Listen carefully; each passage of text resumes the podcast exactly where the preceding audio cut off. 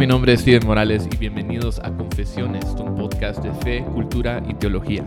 Aquí hablamos de los temas que nos importan más, temas de nuestra fe y temas de este mundo. Como siempre, me acompaña Oscar y me acompaña también Justin. ¿Qué tal? ¿Cómo están, mucha? Qué gusto de verlos, de escucharlos. Gracias por darnos la bienvenida cada vez que hacemos el podcast, Steven. Usualmente hemos estado aquí eh, una hora antes de que eh, presionemos el botón para grabar, para Tratando de ver tratando de, de planificar un poco la conversación o los temas que se van a hablar. eh, como no sé si, si se han dado cuenta, pero estos realmente no tienen un guion, así un manuscrito. Oh, revelamos nuestra... Sí, creo que Nuestra eso va, a- sorpresa. eh, va a sorprender a muchas personas. No creo que les sorprenda a muchos. realmente no se preparan. Sí, Eh, no, pero tratamos de mantener estas, eh, estos episodios más como Informal. como informal y, Ajá. y más eh, como conversación. Orgánico. Orgánico. Esa es la palabra que estaba Ujú. buscando. Sí, esa es la palabra De nada, clave de del nada. día. Eh, pero antes de entrar al tema, Ucha, eh, ¿cómo han estado? Hemos estado, eh, creo que todos hemos estado bien ocupados las últimas semanas y hemos estado corriendo. Algunos viajando, bueno, algunos viajando. otros... Otros, me contó, me estabas contando, Oscar, que em, tuviste un- una experiencia bastante interesante el domingo. Eh, cuando Sí, estabas Eso es predicando. lo que sucede cuando Steven y Justin no están. No, fue, fue interesante el hecho de que pues el evangelio fue predicado y... Mm. La gente trans- se transformó. y- Sí. Sí, Sí, todo, hubo un avivamiento. No, hombre, la- lo que pasa es de que estaba haciendo, estaba haciendo un calor eh, excesivo, de verdad. Entonces estaba sudando mucho. Entonces no me quité el, como el chaleco que cargaba. Porque se me marca en mi barriguita una como carita No feliz de todos los detalles. Vos Sí, me preguntaste detalles, ahora me- Solo te tienes que decir que hay- había calor. Barriguita. Entonces puse el aire, el, el aire acondicionado, ¿ah? quien, Sí, quien nos oyera. El Dichoso. ventilador atrás y en un momento antes de iniciar pff, se volaron todas las hojas de mi sermón. Sí. Entonces las ¿Por volví qué? a poner. Pero ¿por qué usas hojas? me ¿Por qué no estoy, usas tu me estoy tablet? acostumbrando, me estoy acostumbrando a ir letra por letra. El que, a el que, el que más pantallas tiene en la oficina Sí. se cuenta. a como tres monitores, y el tres monitores. tablet y la laptop y el Entonces, celular. eh, y de repente iba como punto número uno, punto número cuatro, punto... no, se mentira. No, pues sí me comí un, un pedazo de una, de una aplicación un- y un ejemplo que había dado eh, en el segundo servicio. Por eso, porque no me di cuenta al, al- al agarrarlas, a pesar de que está enumerada, las puse y... Ahora, si hay, si hay alguien del segundo servicio escuchando, van a sentirse como que estafados. ¿no? Sí. A mí no me dieron el mismo producto que los del primer servicio. Cabal. Cabal, Entonces, pero- esa fue la experiencia. Pues, Sí, bro, ese es uno de los peligros de, de predicar así. De no ser tan Sí. tecnológico. Ajá, Sí, de hacerlo... Sí, pero sí me estoy haciendo la, la disciplina de hacerlo así para ir más, para pegarme más. Porque con la, no sé por qué con la tablet me, me, me tengo, tengo más libertad como de, de, de, de no ir letra por letra, no sé por qué. Entonces, eh, por eso. Pero, Pero qué bueno, sí, sí. qué bueno. Me estoy disciplinando mucho. Sí. Sí. Espero que alguien, que el, el fotógrafo de ese domingo haya tomado fotos así con todos los papeles en el aire. Sí. Oscar con el pelo todo. No, y eso fue lo chistoso, Sudado, porque cuando sí, las, las, tomé de regreso, no, no me estresé porque dije, están numeradas y Sí, están otra vez. Hasta que ya iba a el sermón, dije, oh, Sí, eso, es clave. Si no van enumeradas... Sí, ah, A la gran mucha. Yo, o sea, yo lo, yo lo pensé ahorita, ahorita en Miami cuando Miguel estaba dando su primer taller y, Y se, el le, el y se iPad le se le- apagó el iPad. A la Entonces a media charla él está buscando y él siempre carga dos iPads. Por Y lo yo- mismo. Y yo empecé a decir, oh, oh, yo solo cargo yo- uno. o sea, así una, va. una vez me pasó, me pasó eso también. Dije, nada, mejor confío en las cosas por, por batería. No sé qué pasó. Tenía poca batería. Después estaba apagando y reiniciando. Claro, En fin. yo cargo, yo cargo el, el iPad, lo, lo conecto a cargarlo cada sábado en la noche antes. Sí, o sea, cabal, sí soy neurótico. Sí, o sea, Abrís, bueno, buenos días y 10% de batería. Obsesivo compulsivo con esa onda. soy yo. Cabal, cabal. cabal. Son Bueno, experiencias. Son experiencias. Amén. Amén. Buenas experiencias. les- le, le pasa a todos. Les pasa Les pasa No, a no todos. creo que les pase a todos. pero- Bueno, ah, bueno Otros nosotros tienen- no, porque usamos el aire iPad. pero- acondicionado. ¿no? Sí. Nosotros tenemos que lidiar con los, con los eh, fans esos, entonces. Cabal, cabal. Pero bueno, eh, entrémosles entonces, entrémosle entonces al tema eh, de hoy, eh, que cualquier persona que haya ido a Reforma sabe que todos los años eh, nosotros Eh, bueno, Seguís ¿Estás golpeando bien? esto con la mesa. Es que está flojo. Está flojo el, el stand del micrófono. Sí. Porque es de última tecnología. ese stand. Fíjate que yo lo escogí por servirlos a ustedes. Ah, que ustedes tuvieran el y ahora mejor. se va a quejar, ¿verdad? O sea, Sí, se va a ahora te quejar estás todo el quejando. tiempo. Yo creo que Entonces, necesitamos Ahora ya per- perdiste tu premio en el cielo. Sí. Porque te quejaste por tu servicio. Necesitamos presupuesto para stands de micrófono. Sí, yo- micrófonos y, y otras cosas. Creo que estábamos hablando algo de Sí, perdón, hipocresía. y- Sí, camaleón. Ajá, cabal. No, pero ese era un inside joke para los que... ¿De qué estaban hablando? Terrible. pero entre nosotros nos da risa. Em, cualquiera que, que haya llegado a Reforma por un tiempo sabe que eh, constantemente estamos hablando de, de la causa del, del huérfano, de la, responsabilidad de la iglesia de cuidar al huérfano, de, em, de cuidar no solamente al huérfano, pero también la viuda, a, a las personas eh, consideradas las, más, las menospreciadas eh, o más Sí. bajas en la sociedad. Eh, la iglesia tiene una, re- una responsabilidad fundamentada en el Evangelio, amar y servir a estas personas de, de maneras muy particulares Sí. eh, a la luz de lo que Cristo ha hecho por nosotros. O sea, su gracia nos ha transformado, su misericordia. eh, es, algo que nosotros recibimos y eso transforma la manera en que nosotros servimos y amamos a los demás. Eh, pero no es así de simple de solo amar a tu prójimo y, Sí. eh, y ser buena onda con la gente, sino que eh, en, en cada de estas eh, si- situaciones, circunstancias, el- la causa de- del huérfano o de la viuda, eh, hay maneras muy particulares en que eh, los cristianos, la iglesia pueden y deben servir a estas personas. Sí. Eh, entonces hablemos un poco de, de eso y tal vez antes de entrar al, al por qué eh, podemos como dar un, un- un breve resumen de, de las cosas que hemos hecho en, en Reforma o, o por qué, bueno, no el por qué, pero eh, ¿qué, qué hemos, o sea, hemos hablado, Claro, hemos participado en conferencias, pero ¿qué, qué más estamos haciendo en, en Reforma? Pues, en sí, en particular realmente ni somos, yo creo que nosotros quienes más han hecho. Ahí, ahí tenemos todo un equipo de personas eh, que- quienes han, han levantado toda una iniciativa, tanto de abogacía eh, y de capacitación para la iglesia local en cuanto a cómo es que la iglesia se pueda, se pueda involucrar en este asunto y además también han ayudado a coordinar em, el servicio de mucha gente dentro de Iglesia Reforma para poder movilizar a nuestro mismo cuerpo local de creyentes para servir la causa del, la causa del huérfano. Que de hecho hoy Em, están precisamente haciéndolo en un... Sí, hay un en- evento, hay un evento en San Lucas hoy Ujú. eh, de capacitación a la, a la iglesia y, y realmente es algo que eh, no fue planificado por, por ni uno de nosotros. Eh, uno, yo creo que el Espíritu Santo ha ido formando un grupo de personas quienes están muy interesadas en servir esta causa y dos, hemos tenido a personas quienes, quienes han sido muy intencionales en aún animarnos a nosotros como los líderes de la iglesia a, a seguir contemplando y pensando y mantener la causa del huérfano por delante de nuestra, de nuestra, de nuestra iglesia, de, nuestra predicación, de todos esos diferentes asuntos.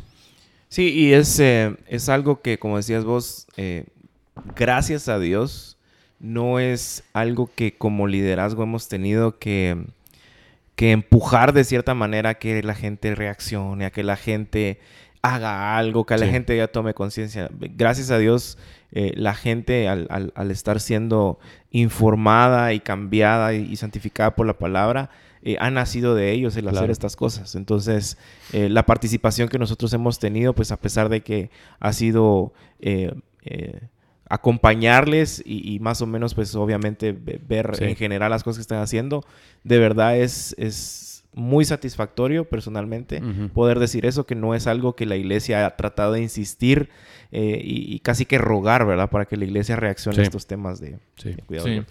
Ahora, el tema de, de orfandad en Guatemala ha sido un tema que se ha hablado mucho eh, dentro y fuera de la iglesia. Eh, y es una necesidad, o sea, es, es, una, Sí. es algo que hemos visto grandemente. Hay, hay, hay muchos huérfanos en, en Guatemala. Eh, y, y es una situación complicada en cuanto a, a la relación a- al gobierno y cómo ellos están eh, controlando y regulando eh, las adopciones Sí, y cosas sí. por el estilo. Em, pero lo, lo que hemos visto es que eh, en Guatemala, em, considerando la cantidad de, de huérfanos que hay, Más de Eh, 350 mil. cabal, eh, eh, y, y considerando también la cantidad, el número de iglesias que Sí, hay, Impresionante. em, debería haber como una respuesta más activa, una respuesta más grande de parte de la iglesia a, a servir esta necesidad. Sí. Em, pero tampoco queremos solo hacerlo por, por hacerlo, porque hay, hay, hay maneras, podríamos decir que hay, hay maneras o razones incorrectas, motivaciones incorrectas Sí. por las cuales eh, eh, personas podrían tratar de, de ayudar al, Ujú. al huérfano, sea a través de adopción o eh, cuidado al huérfano a través de abogación y cosas así por el estilo. Sí, y realmente Guatemala vivió mucho de esas malas motivaciones antes de que cerraron las adopciones internacionales, porque obviamente antes de que cerraron eso había muchos diferentes dilemas en cuanto a- al tráfico humano, habían, habían negocios que surgieron a raíz del tema de adopción, entonces Cabal. sí, hay no, no, no todo lo que, lo que se, se plantea como cuidado al huérfano, eh, hay, hay mucha tarea que se tiene que hacer en, Sí. ese, en ese asunto. Sí, sí, es sin mencionar, o sea, también los eh, las ONGs que entran, especialmente internacionales, con su propia agenda o plan, o ONGs locales que recaudan un montón de fondos, pero realmente no van a, No lo- a- sí. no los usan eh, Como deberían manera- de usarlo. Ah, exactamente. Entonces, es un tema bastante complicado. Sin embargo, eh, la Biblia es clara eh, en cuanto al llamado del cristiano a, a cuidar y velar por el huérfano. Entonces queremos, eh, a la luz de esto y de, de- de nuestro contexto, hablar un poco sobre el, el por qué eh, y por qué nosotros creemos, particularmente ya hablando nosotros como pastores de Iglesia Reforma y para, para esta congregación, ¿Por qué nosotros creemos que, que es necesario, que hemos sido llamados a poner atención a Sí. este problema y hacer algo al respecto? Entonces, em, ¿qué dirían ustedes? O sea, ¿cuáles son algunas de las razones eh, por las que el pueblo de Dios debe cuidar al, al huérfano? Pues yo creo que primero que nada nosotros iniciamos con quién Dios es y, lo que nosotros vemos en cuanto a la eh, voluntad de Dios hacia el huérfano es que Dios ama al huérfano. Em, eh, y, nosotros vemos esto en particular en muchos de los diferentes salmos. Hay declaraciones eh, claras y concretas en cuanto al cuidado de parte de Dios por el bien de diferentes sectores de la sociedad que suelen ser olvidados. Y entre ellos, en muchos casos, en casi la mayoría de los casos, encontramos al, al huérfano. Entonces, en Salmo 146, 9, el Señor protege a los extranjeros, sostiene... Yo soy extranjero también, así que eso me, eso me gusta. Ya- ya me di cuenta. Sostiene al huérfano y a la viuda, pero frustra el camino de los impíos. En Salmo 68 también habla de cómo es que Él es, él es padre para los huérfanos. Y yo creo que una de las razones principales de por qué nosotros deberíamos amar y cuidar al huérfano es porque Dios ama al huérfano. Sí. Y si decimos nosotros que amamos a Dios, pero no amamos las cosas que Dios ama, yo creo que nuestro amor Sí. por Dios Y está creo que juicio. a eso, es- eso es lo que se refiere Santiago en su carta cuando él está diciéndole a la iglesia que si Sí. realmente están siendo santificados, si realmente están creciendo, entonces van a, van a amar las Sí. cosas que Dios ama. A la medida que vamos creciendo en semejanza a Cristo, Sí. vamos a amar las cosas que Cristo Sí, ama. Entonces, si no amamos al huérfano, ¿cómo podemos decir que estamos, que hemos crecido, que somos maduros en la fe? La verdad, el verdadero crecimiento. em, eh, sí produce este, Sí. este deseo de, de servir y amar a las personas Sí, que sí. Dios ama. Y- Y, y- y lo cual también debería, de nuevo, como la mayoría de temas que platicamos, eh, hacernos eh, pensar y evaluar la situación otra vez de, de- de la iglesia aquí en Guatemala. Y creo que esta es la razón principal, obviamente. Eh, ¿Será que amamos lo que Dios ama o será que de nuevo solo queremos usar a Dios para que amar lo que realmente Sí. nosotros amamos?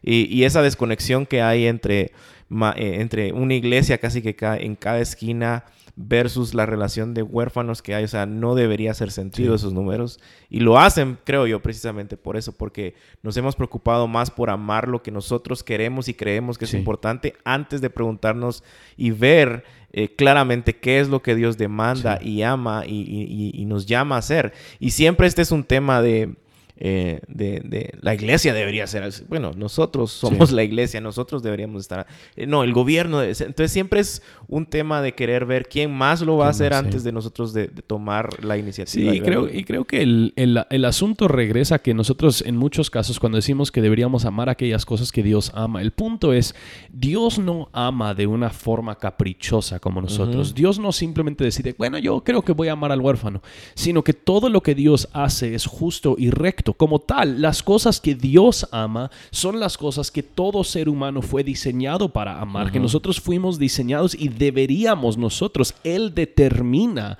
lo que es bello, Él determina lo que es precioso, Él determina lo que es justo y Él determina lo que se debería amar. Y como tal, si yo le voy a amar a Él, eso significa que yo voy a sujetar mis amores, mis gustos a los amores de Dios. Y, eso yo creo que es lo que nosotros vemos también en Primera de Juan. Primera de Juan dice, ¿cómo vas a decir si Dios es amor? ¿Cómo vas a decir que tú amas a Dios quien no ves y no estás amando correctamente a tu prójimo quien sí ves? Hay entonces esta, esta dicotomía que hemos creado entre, bueno, yo puedo amar a Dios, pero amar a mi prójimo o amar al huérfano, eso ya es mucha, mucho compromiso. yo no sé si realmente puedo llegar a hacer eso. Requiere un sacrificio. Sí. o sea, requiere que... Como que, toda la vida comodidad no fuera un sacrificio. No me conviene, ¿verdad? Sí. Eh, sí, entonces empieza, todo empieza con entender el amor de Dios, el amor de Dios hacia nosotros, o sea, Él nos adoptó en Cristo, o sea, este es el mensaje del Evangelio, que ahora pertenecemos a su familia, no porque nosotros lo merecemos, sino porque Él a en Cristo nos, nos llama hijos. Em, entonces, al, entender ese amor de Dios que, Él tiene para nosotros y después eh, el amor que Él tiene específicamente a, los huérfanos, em, nosotros debemos amar lo que Dios ama. Em, ahora, por el otro lado, también tenemos que eh, tomar esto en cuenta y, tomar en serio esta responsabilidad, porque la Biblia es clara, o sea, hay mandamientos, o sea, es un tema de obedecimiento, o sea, no, es, un tema simplemente de, mira, mira, pero a Dios le gusta esto, entonces a vos también te debería considerarlo, o sea, considerarlo, ah. no, o sea, hay mandamientos, ¿verdad? Podemos ver en el Antiguo Testamento eh, mandamientos de, cuidado al, huérfano, a la viuda, eh, el extranjero, que estos, estas personas, ese tipo de personas tienen un lugar especial en, los planes y el corazón de Dios. Em, por ejemplo, Deuteronomio 24, 17 dice, no pervertirás la justicia debido al extranjero ni al huérfano, ni tomarás en prenda la ropa de la viuda. Eh, Éxodo 22, a la viuda y al huérfano no afligirán. O sea, estos, tipos de, mandamientos nos, nos dicen algo acerca del carácter de Dios, pero también nos dicen, o sea, sus mandamientos reflejan su carácter, ¿verdad? Entonces tenemos que obedecer. Es, interesante también cómo eh, Dios manda a su pueblo a velar por, eh, por aquellos que son más propensos a, sufrir injusticias. Eh, y eso es una ironía tan grande, tristemente, hoy, hoy en nuestra cultura porque como dije antes, todos estamos buscando a alguien que responda por aquellas injusticias que vemos todos los días. Cuando si realmente entendemos el Evangelio, si realmente entendemos la palabra, somos nosotros los que deberíamos de estar eh, viendo cómo podemos levantar una voz y haciendo algo para poder... Eh, somos el pueblo de Dios otra vez desde el Antiguo Testamento, toda la Biblia, el que está llamado a hacer esto. Sí, los, los que hemos experimentado y hemos recibido la justicia de Cristo, ahora somos llamados a hacer justicia. Y las personas en particular quienes son más propensas a vivir injusticia en nuestras sociedades son aquellas personas quienes no tienen el núcleo principal eh, que Dios ha diseñado para proteger, cuidar y desarrollar a una persona, que son los papás, viudas, eh, eh, extranjeros, todas estas diferentes personas en estas, en estas sociedades en particular eran los sectores más propensos a esta injusticia. Y yo creo que Dios no simplemente lo manda. Hay también pasajes más fuertes y no lo tenemos que leer, pero en, Jeremías 5, Dios le cae duro sobre el pueblo de Israel porque ellos no están cumpliendo específicamente con cuidar de estos sectores eh, quienes eran más propensos a esta injusticia. Y entonces Dios, o sea, no es simplemente como que él, él, puso estos mandamientos y qué bonito, sino que la justicia de Dios se ejerce sobre aquellas personas quienes no buscan hacer justicia por el bien de aquellos quienes están viviendo injusticia en ese sentido. Y eso es donde, o sea, yo creo que lo vemos más adelante en, el Nuevo Testamento, en Santiago 1.27, que la religión pura y sin mancha, la verdadera adoración a Dios es vivir de una forma a la luz del evangelio que nosotros hemos, que nos hemos creído, que es cuidar del, huérfano y la visitar a los huérfanos y a las viudas en sus aflicciones. Es, es es, es clave, es un, es un resultado, o sea, es lo que el Evangelio produce en nosotros, es Sí. ese amor hacia Sí. esas personas y obediencia a los mandamientos Y, de Dios. y eso es que es interesante lo que vos decís, porque es, es, es precisamente la, digamos, se podría decir la evidencia de un verdadero cristiano, Mm. ¿verdad? Y otra vez nos hace filtrar eh, en nuestra cultura a muchos o la gran mayoría que dicen, sí, sí, yo soy cristiano, pero esto no me interesa o, Sí. o me hago el loco o que lo haga alguien más, ¿no? O sea, siempre nos, nos va filtrando y nos va haciendo examinar nuestro corazón de cómo Mm. estamos realmente nosotros obedeciendo la palabra de Dios. Cabal, cabal. Y, y otra razón que, que vemos esto es en nuestra misma eh, responsabilidad eh, que tenemos como ministros de reconciliación, ¿verdad? Eh, que la Biblia nos, nos llama a esto, o sea, es al ser reconciliados con Dios, nosotros somos transformados radicalmente, recibimos un nuevo corazón, formamos parte de su familia, de un nuevo pueblo y, y- y en el, eva- el evangelio en el evangelio no solamente recibimos estas cosas pero también somos comisionados también somos enviados para proclamar este mensaje y vivir vidas eh, transformadas por el evangelio que apuntan a Cristo eh, Sí. con todo lo que hacemos y todo lo que decimos Sí. Eh, y y esta idea de, de ser ministros de reconciliación realmente lo vemos más en 2 Corintios 5, que solo lo voy a leer rápidamente. En el versículo 18 dice, y todo esto procede de Dios, quien nos reconcilió con Él mismo por medio de Cristo y nos dio el ministerio de la reconciliación. Es decir, que Dios estaba en Cristo reconciliando al mundo con Él mismo. Eh, y después dice, por tanto, en el versículo 20, por tanto, somos embajadores de Cristo, como si Dios rogara por medio de nosotros. En nombre de Cristo les rogamos, reconcíliense con Dios. Ahora, ¿qué tiene que ver esto con, Sí. con Pues yo creo que el- punto o- es- o cuidado al huérfano? Claro, yo creo que el punto es cuando nosotros pensamos en el pecado, eh, ha- hay tal vez diferentes matices en cuanto a cómo nosotros podemos hablar acerca del pecado. Obviamente el pecado es traición cósmica en contra de Dios, es, eh, es, em, es quebrar y romper la ley de Dios. Pero también cuando nosotros hablamos del pecado y sus efectos, por haber por habernos revelado en contra de Dios, entonces hay una desintegración en toda la creación, que la creación no está funcionando hoy como fue diseñada a funcionar. Entonces, e- esta desintegración o esta ruptura no solo sucede dentro de Dios y la humanidad, sucede entre la misma humanidad. La razón por la que hay familias desintegradas es porque el pecado existe en el mundo. La razón por la que hay abandono es eh, porque existe pecado en el mundo, por la que hay negligencia, por lo que hay abuso. La, la razón es porque hay pecado.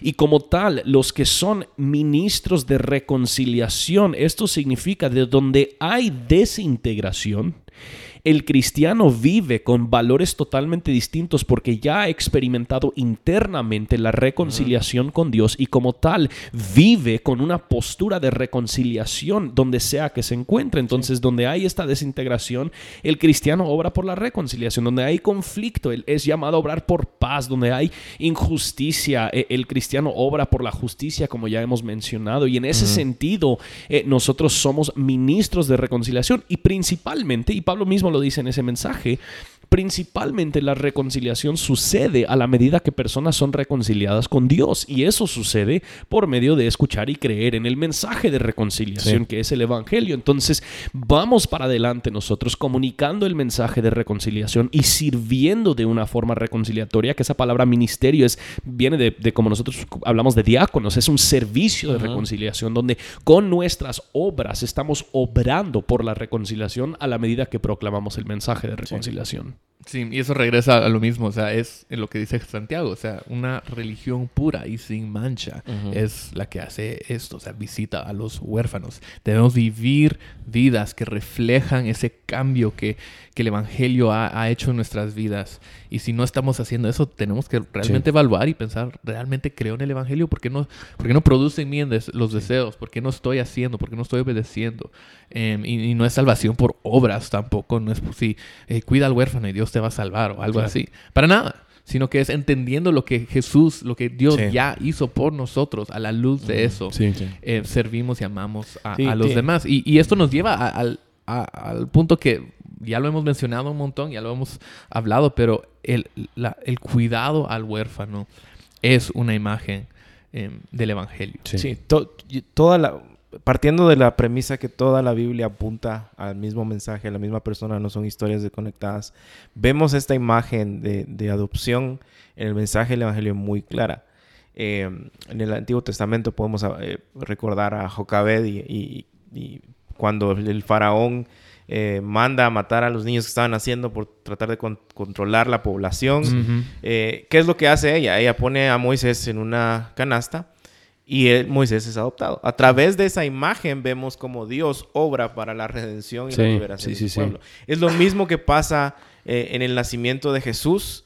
¿verdad? Que, se sintió amenazado, quien estaba en el poder, manda a matar niños, ¿verdad? Y, otra vez, todos sabemos qué es lo que sucede después. Otra vez, la imagen de adopción de Moisés en el Antiguo Testamento, de Jesús eh, en Mateo 1, creo que lo menciona, eh, con José y María, que José básicamente adopta, a, Jesús. Eh, es un mensaje de voy a reconciliar, voy, y otra vez regresamos al punto anterior, somos ministros de esa reconciliación. Em, en Esther creo que también vemos una imagen eh, bonita de cómo cuando pierde a, su, a, su, familia, a su primo, creo que es el que la adopta. Entonces, a lo largo de toda la Biblia, el mensaje del Evangelio está eh, cubierto, envuelto en la adopción, ¿verdad? Es un tema que no es aislado, no es solo, no solo lo dice un par de versos aquí y allá, es el mensaje central de la palabra. En Efesios dice que nosotros fuimos adoptados por Dios. Eh, es parte del proceso del que llamamos nosotros eh, el orden de la salvación, el ordo salutis, ¿verdad? En Romanos 8 también creo que lo dice, que, que, fuimos eh, predestinados y llamados para, y adoptados para ser conformados a la imagen. Entonces al final, esto es central para nuestra fe, es, es, es, es el punto que abraza lo que Dios ha hecho por nosotros en Cristo Jesús. Sí, o sea, a final de cuentas el Evangelio, el mensaje que nosotros predicamos es un llamado a huérfanos espirituales, quienes todos nosotros lo éramos, a ser reconciliados con un Padre Celestial y ser adoptados por Él y unidos a su familia. Entonces, en ese sentido, cada vez que nosotros estamos sirviendo al huérfano es vernos en un espejo.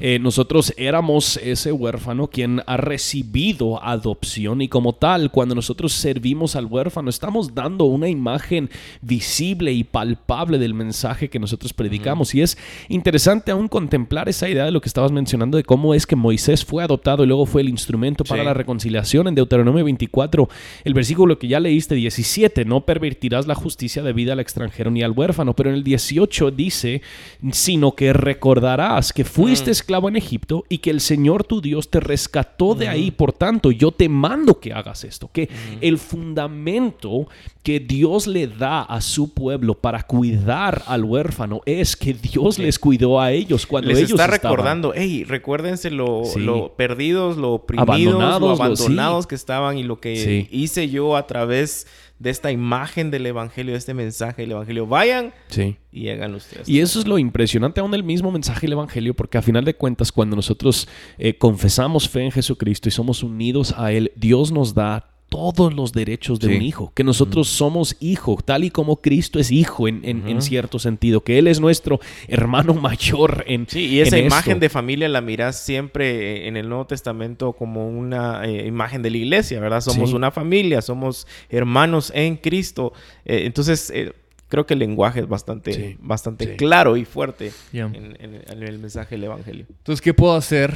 La persona que está escuchando esto está pensando, bueno, yo soy tal vez soltero, soltera, tal vez no, no, estoy en una posición donde puedo adoptar claro. Eh, a, un eh, niño o niña.